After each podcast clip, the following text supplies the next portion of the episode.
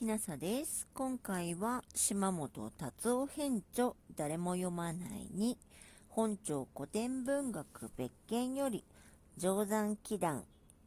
湯浅定山著をご紹介します。時代小説の種本の一つにこの書物があります。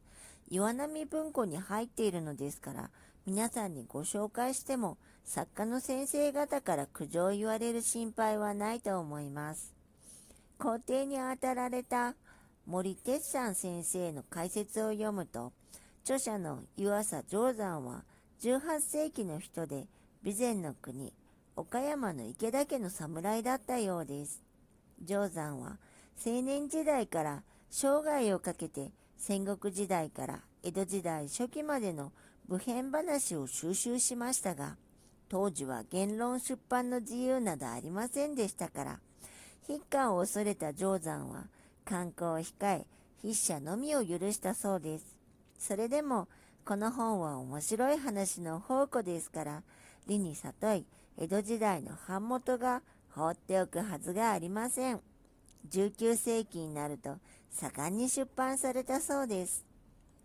聖編25巻、周囲4巻、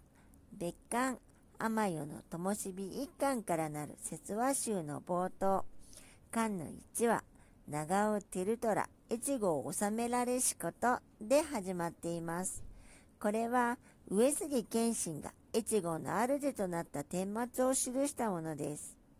江戸時代の書物ですから、家康を中心に徳川家の人々の武勲話が多数収録され、また著者の主家池田家の主をはじめ英雄豪傑の逸話がたくさん載っています。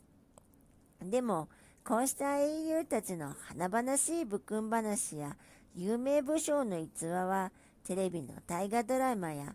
時代小説でおなじみですから、ここでは話題としてはちょっと暗いスパイと暗殺の話、明智光秀と里村城原の有名なレンガ、秀吉と城派のレンガの話、上杉家の伝説的家老、直江山城の神の逸話を読むことにします。今回はここまでです。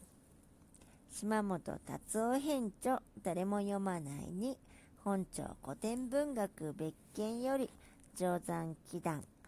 湯浅定山著でした。もしあなたが聞いていらっしゃるのが夜でしたらよく眠れますようにおやすみなさい。